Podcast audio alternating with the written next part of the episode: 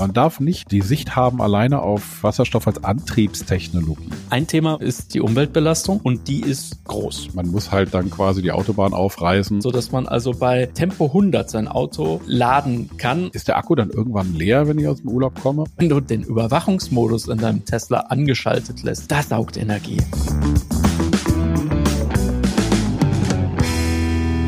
Hallo und herzlich willkommen zur Extra-Folge von T-Online Ladezeit, dem Podcast rund ums E-Auto und alles, was man dazu wissen muss. Mein Name ist Don Dahlmann. Und mein Name ist Richard Gutjahr. Don und ich, wir sind Journalisten. Wir beschäftigen uns seit Jahren mit neuer Technologie, mit der Digitalisierung, mit Netzwerken, mit Autos und natürlich mit der Mobilität der Zukunft. Genau, und in diesem Podcast wollen wir Fragen behandeln, die vermutlich jeder von uns hat, wenn man vom Verbrenner umsteigen will, zum Beispiel zu einem Elektroauto. Also, was muss man da alles beachten?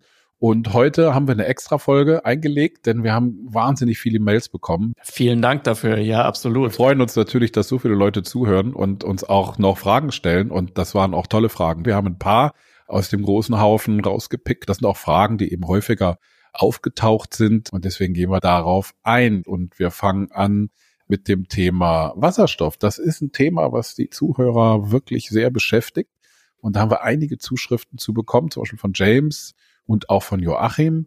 Beide haben also ähnliche Fragen. James fragte, wie sinnvoll oder wenig sinnvoll ist denn Wasserstoff? Er ist der Meinung, dass es nicht so sinnvoll ist. Richard, du bist auch der Meinung, dass es nicht so sinnvoll ist. Ich denke, es hat schon Chancen. Aber äh, erzähl uns doch mal, warum? Weil wir sowieso Wasserstoff brauchen. Man darf nicht die Sicht haben alleine auf Wasserstoff als Antriebstechnologie dafür, dass es dann eben in die Brennstoffzelle geht und alle Autos antreibt, sondern Wasserstoff ist ein Energieträger und ein Energiespeicher. Und es gibt kaum eine Energieform wie Wasserstoff, die so viel Energie speichern kann. 33 Kilowattstunden sind es, glaube ich. Also du kannst da wirklich eine ganze Menge Energie reinstopfen. Wir werden das brauchen, weil wir irgendwann die überflüssige und nicht speicherbare Energie aus den erneuerbaren Energie, die kann im Moment, müssen die abgeschaltet werden. Ne? Wenn viel Wind ist und das Netz wird überlastet mit dem Windstrom, mhm. dann müssen diese Windräder abgekoppelt werden vom Netz. Und dann lohnt es sich, in dem Fall tatsächlich Wasserstoff zu nutzen, um die überschüssige Energie zu speichern, um dann später abrufbar zu sein. Die Frage ist gar nicht, macht es Sinn oder nicht? Wir haben den Wasserstoff wahrscheinlich früher oder später sowieso. Die Frage ist, was stellen wir dann mit ihm an? Gerade für schwere Fahrzeuge macht der Wasserstoff eine ganze Menge Sinn, so für LKWs und Lieferfahrzeuge und Langstrecke. Genau, aber genau das ist ja der Punkt, dass man sagt, irgendwie muss man Wasserstoff jetzt wirklich in diese kleinsten Einheiten für Pkw pressen, weil es hat ja natürlich schon ein Geschmäckle, wenn du erst den Wasserstoff vom Gaszustand in den flüssigen Zustand überführen musst um ihn dann zu transportieren. Das geschieht nach wie vor mit LKWs, um ihn dann dort an der Tankstelle wieder umzuwandeln in Gas, den du dann wieder zurück ins Auto äh, führst, um dort dann also den Motor zu betreiben. Warum nicht direkt Strom? Ja, für die kurzen Strecken ist es tatsächlich energetisch nicht sinnvoll, Wasserstoff zu benutzen, wenn ich jetzt nur ein bisschen in der Stadt rumfahre oder sowas. Ich glaube, dass es eine Nische geben wird für Wasserstofffahrzeuge, gerade so auch im Premium-Segment für Vielfahrer und sonstige Leute. Ansonsten wird es eben für den Schwerlastverkehr eine deutlich größere Rolle spielen. Die andere Frage mhm. von Joachim war die Sicherheit von Wasserstoffautos. Also wenn es mal brennt, also wenn ich einen Unfall ja. habe und das äh, Fahrzeug fängt Feuer, das kann ja passieren. Aber wie sicher ist denn das? Also fliegen die nicht einfach in die Luft? Und da hat es unterschiedliche Tests gegeben. Genau, Crash-Tests. Und da hat sich also meines Wissens immer wieder herausgestellt, dass die nicht gefährlicher sind als Benzintanks. Nein sind genauso, sind sogar sicherer. Also es gibt ja auch Erdgasfahrzeuge. Ne? Mhm. Da ist ja auch ein relativ hoher Druck auf dem Tank und es ist keine 700 Bar wie bei den modernen Wasserstoffautos, aber es ist trotzdem hoher Druck und diese Druckbehälter, die in den Autos verbaut werden, haben einen rigiden Test hinter sich. Die sind auch richtig, also richtig schwer. Ja. Ne? Also diese Panzerung, ja. die kriegst du auch ja. durch einen normalen Autounfall gar nicht kaputt. Nein, sie sind ja sehr sicher gelagert, also meistens so im Bereich der Rücksitzbank. Und äh, von daher Wasserstoffautos sind genauso sicher, wenn nicht sogar auch sicherer als jetzt so ein Auto mit einem normalen Benzintank. Also darüber muss man sich keine Sorgen machen. Aber die Diskussion, wie gesagt, wo setzt man Wasserstoff ein? Wie setzt man Wasserstoff ein? Wann setzt man es ein? Die sollte man auf jeden Fall führen. Die werden wir, glaube ich, auch in der Zukunft noch führen. Auch muss man sagen, dass Deutschland eine Wasserstoffstrategie hat. Es gibt einen Pot mit neun Milliarden Euro von der Bundesregierung die also für die Entwicklung von Wasserstofftechnologien zur Verfügung steht, auch für die Autoindustrie im Übrigen. Da wird also noch eine ganze Menge passieren und das lohnt sich schon. Auch andere Länder machen das. Japan, Korea ähm, und China auch haben Wasserstoff, wie gesagt, als Energieträger, nicht als Antriebstechnik. Man darf auch nicht vergessen, dass Wasserstoff die Technologie als solche 10, 15 Jahre hinter der Solarenergie und der Batterietechnologie hinterherhinkt. Das wird sich in den nächsten Jahren sicherlich verändern. Die kommt wieder. Sehr gut. Vielleicht machen wir noch mal eine ganz eigene Folge mit zum Thema Wasserstoff. Ich glaube, das interessiert die Leser. Da kann man nochmal alle Argumente in Ruhe durchgehen. Dann hatten wir von Carmen auch per Mail eine Frage. Vielen Dank dafür zur Lieferkette. Das ist auch ein Thema, was immer wieder hochkommt. Also die Arbeitsbedingungen unter denen zum Beispiel Dinge wie Kobalt oder Lithium, die ja für die Batterie immens wichtig sind, wie die abgebaut werden. Wir kennen ja die Diskussion um die Kinderarbeit in den Minen, in vor allen Dingen im Kongo und in anderen Bereichen. Aber da können wir, glaube ich, auch ein bisschen Entwarnung geben. Also es sind natürlich nicht ganz unproblematische Länder, aus denen diese Rohstoffe stammen. Insofern ist die Diskussion auch wichtig. Da muss man auch mhm. drauf schauen.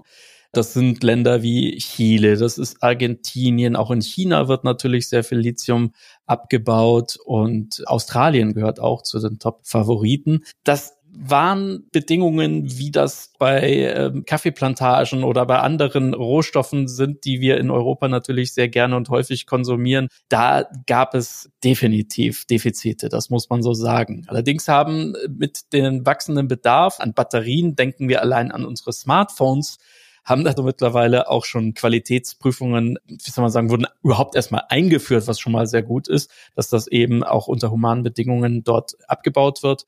Und wir kennen die Diskussion bei Apple mit Kinderarbeit, bei Foxconn und anderen Zulieferern. Da wurde in der Tat also am Anfang wirklich nicht hingeschaut. Mhm. Mittlerweile können es sich die Hersteller gar nicht erlauben, dass sie solche Zulieferer unter Vertrag haben, die da Schindluder treiben. Genau, und ich habe auch zwei Beispiele, die ich nennen kann. Ich kann jetzt nicht für alle Hersteller sprechen, vor allen Dingen nicht für die ausländischen Hersteller, aber es gibt zwei Beispiele aus deutschen Landen. BMW zum Beispiel sieht komplett davon ab, Kobalt, darum geht's ja auch meistens, aus so problematischen Ländern äh, oder problematischen Bezugsquellen zu beziehen.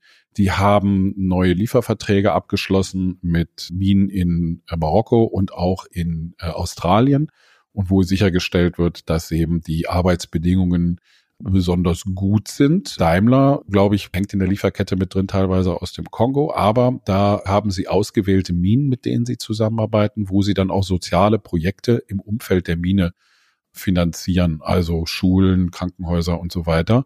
Da wird also sehr darauf geachtet, dass die Lieferkette vernünftig eingehalten wird. Das ist nicht leicht für die Hersteller, die die Batterien ja nicht selber herstellen. Die kommen ja dann von Zulieferern. Die Zulieferer sitzen dann teilweise in China oder Korea. Da gibt's dann wieder andere Geschichten, aber die haben sehr strenge Verträge. Ich habe mal einen gesehen tatsächlich von BMW, sehr strenge Verträge und überprüfen das auch unangemeldet, ob die Arbeitsbedingungen da jeweils eingehalten werden. Wie gesagt, das betrifft jetzt zwei deutsche Hersteller. Ich kann nicht für jeden oder wir können hier nicht für jeden Hersteller auf der Welt sagen, dass die das auch so alles einhalten, so wie wir das gerne hätten. Aber ich denke, da tut sich eine ganze Menge, wie du schon gesagt hast. Ein Thema, das müssten wir aber natürlich nochmal hervorheben, ist die Umweltbelastung. Mhm. Also auch beim Abbau. Und die ist groß. Da wird sehr viel mit Wasser gespült. Das ist ähnlich wie beim Fracking um das Material auch an die Oberfläche zu holen. Da werden sehr viele Süßwasserquellen mit angezapft und auch belastet. Es ist ein bisschen so wie bei der Förderung von Öl. Auf der einen Seite gibt es dann Arbeitsplätze für die arme Bevölkerung und auf der anderen Seite natürlich die entsprechenden Umweltschäden, die damit einhergehen. Also es ist nach wie vor eine Übergangslösung, aber du hast es ja gerade auch schon genannt. Kobalt beispielsweise gehört bald der Vergangenheit an. Die Batterien der nächsten Generation werden auf Kobalt komplett verzichten. Früher oder später werden wir dann neue Batterien sehen, auch Feststoffbatterien, die dann anders aufgebaut sind. Und äh, ich finde auch das Thema Batterie und Arbeitsbedingungen eigentlich ein schönes Aufhängethema. Was du schon gerade gesagt hast, denn es geht ja auch nicht nur um die Batterie, es geht ja auch um andere Lieferketten, von denen wir abhängig sind, ob das Kaffee, Bananen, Palmöl, Soja oder sonstiges ist, was wir so verbrauchen. Auch da kann man ja mal drüber nachdenken, wo kommt das eigentlich her, wie wird das abgebaut und wie kann man das verbessern dann auch. Also eine, eine gute Geschichte, da auch mal genau hinzuschauen. Nicht nur bei der Batterie, sondern bei anderen. Also ich glaube, auch hier wird die Automobilindustrie insgesamt nicht drum rumkommen, dass die irgendwann mal irgendwelche Prüfsiegel oder irgendwelche Standards gemeinsam verabredet, weil zusammen hat man natürlich dann diese Marktmacht, um dann eben auch den Zulieferern zu diktieren unter welchen Umständen dann dort die äh, Rohstoffe dem Boden entrissen werden und dass eben auch die Menschen und auch vor allem die Natur nicht allzu sehr in Beugehaft da genommen wird. Nächstes Thema. Noch ein Joachim, diesmal aus einer anderen Stadt, fragt uns Induktionsladung. Ist das nicht eine Geschichte, die man mal machen sollte? Ja, also bei Induktionsladung da gibt's ja gar kein Kabel mehr, mit dem das Auto dann mit einem Stecker verbunden wird, sondern da fährt man über so Induktionsschleifen und dann wird der Akku praktisch magisch aufgeladen mit Strom. Es mhm. gibt schon so Teststrecken in anderen Ländern, schreibt er, in Israel, Skandinavien. Warum nicht in Deutschland? Gerade in Israel kann ich äh, eine kurze Geschichte erzählen. Dort hatte man Anfang der Nullerjahre auf ein ganz anderes System gesetzt, nämlich dass man Akkus im Prinzip wie so eine Leihakku an der Tankstelle austauscht. Das heißt, das Auto fährt über eine Rampe und unter der Rampe ist dann ein Roboterarm. Und dann wird also der ganze Akkublock rausmontiert von einem Roboterarm und durch einen vollgeladenen Akkublock äh, ersetzt. Und das Ganze dauert nur vier, fünf Minuten und dann kann man mit einem vollen Akku weiterfahren. Man tauscht also regelmäßig diesen Akku aus. Das war so ein erster Ansatz. Und dann kam Tesla und hat im Grunde genommen alles ad absurdum geführt. Die Idee war vielleicht zu früh oder sie war vielleicht falsch. Auf alle Fälle war sie spannend. Und deswegen ist man jetzt doch wieder zurückgegangen auf die Methode der Induktion. Mhm. Du hast es schon gesagt, da gibt es äh, Teststrecken, so dass man also bei Tempo 100 sein Auto laden kann. Das hat nie zu einer Vollaufladung geführt beim Fahren, weil da sind noch genug Widerstände, die das Ganze nicht möglich machen. Aber wenn du dein Auto abstellst beispielsweise, dann kann also so eine sogenannte Primärspule, die im Boden verankert ist, dann mit der Sekundärspule, die du unter deinem Boden hast, zu einer Aufladung führen. Das funktioniert auch sehr, sehr gut in den Tests mhm. und mit den Testautos, die es gibt. Allerdings du musst wirklich fast Zentimeter genau die Platte unten treffen. Mhm. Wir kennen das von diesen Aufladeplatten für unsere Smartphones. Wenn du da nur so zwei Zentimeter oder einen Zentimeter zu ja. links oder rechts, dann stehst du am nächsten Morgen da und dein Handy ist immer noch leer. Genau, und es ist auch teuer. Also das Induktionsladen ist eine schöne Geschichte auf jeden Fall. Und so für Parkplätze, zum Beispiel zu Hause oder in Parkhäusern, da wird es vielleicht Lösungen geben. Aber es ist halt teuer. Man muss halt dann quasi die Autobahn aufreißen oder die Landstraßen oder die Straßen generell und dann diese Spulen verlegen, die mit Strom versorgen und so weiter. Da muss man dann genau in der Fahrspur bleiben, etc. etc. Also so ganz einfach ist das leider nicht und das System auch sehr teuer. Tatsächlich hat man davon bisher abgesehen mit der bisherigen Technologie, kommt man da leider nicht wirklich weiter. Es wäre toll, wenn es gehen würde, aber wie gesagt, da brauchen wir vielleicht noch ein paar Jahre. Vielleicht kommt es irgendwann, wenn es neue Technologien gibt. Wir werden von dieser Technologie wieder hören. Allerdings ist sie auch so ein bisschen, das ist das, was ich erzählt bekommen habe, davon abhängig, dass die Autos irgendwann mal selbstständig fahren können. Denn dann können die ähnlich wie so ein Saugroboter sich diese Ladeplatte selber suchen und sich dann selber aufladen über Nacht. Na, das ist so eine Technologie, auf die die meisten Hersteller gerade setzen, dass sie sagen, das koppeln wir dann zusammen mit dem autonomen Fahren. Und dann ist es dann auch völlig egal, wie passgenau man dahin fährt. Man kennt das für diesen Saugrobotern, die fahren ja dann auch automatisch wieder an ihre Ladestation und klinken sich da ein. Ähm, dann haben wir noch eine gute Frage, die auch ganz häufig gekommen ist. Erstmal vielen Dank auch da nochmal für die vielen, vielen Fragen in die Richtung. Und ich kann auch nachvollziehen, das ist nämlich auch so ein heißes Thema, was immer gerne in Diskussionen, wenn ich mich auch mit Leuten unterhalte, die so mit E-Autos gerade anfangen, immer gerne kommt. Von Klaus kommt diese Frage mit der äh, Belastung der Infrastruktur. Also bricht denn unsere Infrastruktur, die Strominfrastruktur zusammen? Wenn jetzt plötzlich alle abends nach Hause kommen von der Arbeit und dann erstmal ihr Auto an die Wallbox stecken und den Fernseher anschalten und äh, den Herd und vielleicht noch die Waschmaschine und dann ist irgendwie Schluss, wird's dunkel in Deutschland. Hm. Das ist die Frage. Ja, also zwei Antworten zu dieser äh, Frage. Erstmal Antwort eins: ja, es bricht dann alles zusammen, weil das dann tatsächlich das Stromnetz Deutschlands wahrscheinlich sprengen würde. Die zweite und etwas differenziertere Antwort lautet, wenn alle Deutschen gleichzeitig mit ihren 42 Millionen Pkw tanken wollten, dann würde auch unser Stromnetz zusammenbrechen, denn Tankstellen brauchen auch Strom, um das Benzin in den Tank zu pumpen. Es ist ein Problem tatsächlich, wenn wir das von heute auf morgen bewerkstelligen sollten, diese über 40 Millionen Pkw die übers Jahr gerechnet 600 Milliarden Kilometer fahren und auf Strom berechnet über 80 Terawattstunden elektrische Energie benötigen würden. Das wäre zu viel. Über den Tag verteilt haben wir diese Energie in Deutschland heute schon. Wenn wir alle Autos elektrisch machen würden, hätten wir schon genug Strom, um die zu versorgen, aber eben nicht innerhalb von einer Stunde, sondern verteilt auf 24 Stunden. Das ist das Nadelöhr. Da haben wir noch ein Problem. Man muss aber umgekehrt auch sagen, auch unser Benzin-Tankstellennetz das ist über ein Jahrhundert gewachsen. Und ich glaube, es wäre ein bisschen viel verlangt, wenn wir jetzt sagen, also von heute auf morgen haben wir eins zu eins die gleiche Versorgungshöhe oder Dichte wie etwas, was für Benzin jahrzehntelang gebraucht hat, um zu wachsen. Es hat tatsächlich mal einen Versuch von ENBW gegeben, dem Energieversorger aus Baden-Württemberg, die haben mal einen Test gemacht, den einfach so eine Siedlung, ein paar E-Autos reingestellt, gesagt, hier, nutzt die mal ganz normal und macht alles ganz normal. Wir wollen mal gucken, wie die Auslastung im Stromnetz ist. Äh, das war natürlich nur so ein punktueller Test in einem bestimmten Bereich, aber da gab es keine Probleme. Also die haben auch festgestellt, dass die Leute gar nicht jeden Tag laden, sondern nur einmal die Woche, wenn sie gar nicht so viel fahren und die Reichweite genug ist und so weiter. Also natürlich, wir müssen die Netze verbessern, wir müssen sie erneuern, das ist gar keine Frage. Die Energiebetreiber, die bereiten ihre Netze jetzt schon darauf vor und dementsprechend sollten da keine Probleme in Zukunft auftreten. Carsten fragt uns nach einem ganz anderen Problem. Der sorgt sich ein bisschen darum, dass wenn er ein E-Auto hat und noch mal länger weg ist, im Urlaub fährt, irgendwie so ein paar Wochen, wie ist das denn mit dem Spannungsverlust beim Akku? Also man kennt das ja, wenn man das Telefon äh, hinlegt und länger nicht benutzt. So ein bisschen auch im Hintergrund arbeitet es ja immer und das ist ja auch beim E-Auto so. So ganz aus ist es ja nicht. So ein paar Sachen laufen im Hintergrund ja schon noch. Ist der Akku dann irgendwann leer, wenn ich aus dem Urlaub komme und kann, kann ich da nicht fahren? Also wie hoch ist denn der Spannungsverlust von so einem Akku, wenn das Auto nur rumsteht? Da hatte ich auch ganz große Sorge vor. Also die Frage, die hatte ich selber mal, bevor ich ein E-Auto hatte. Und da kann ich aber äh, auch Entwarnung geben, denn ich habe es mehrfach schon einfach mal für zwei Wochen oder drei Wochen stehen lassen und ich war überrascht.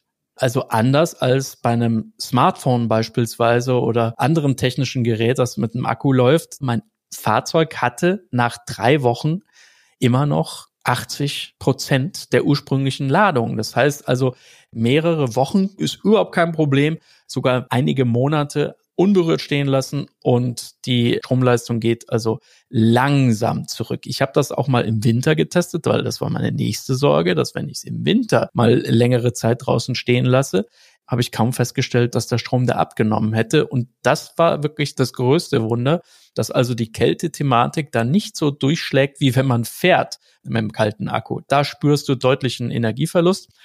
Und die dritte Beobachtung, das ist die allerletzte, aber interessanteste für alle, die Tesla fahren, wenn du den Überwachungsmodus in deinem Tesla angeschaltet lässt. Das heißt also immer, wenn irgendwie eine Katze irgendwie sich deinem Fahrzeug nähert oder sonst irgendjemand und der dann anfängt aufzuzeichnen, also mit seinen Allround-Kameras rundherum, das kann man dann also als Video dann auch gucken, das saugt Energie. Also so 24 Stunden Videoüberwachung, dass der immer auf Standby ist, da hast du so von einer Nacht auf die nächste innerhalb von 24 Stunden locker 10 bis sogar fast 20 Prozent weniger Akku am nächsten Tag, als wenn du diesen Überwachungsmodus auslässt. Ja, das war's dann auch schon wieder mit unserem Podcast und den vielen, vielen extra Fragen. Schicken Sie weiter Fragen oder schickt ihr weiter Fragen ein, gerne. Wir kümmern uns da auf jeden Fall drum.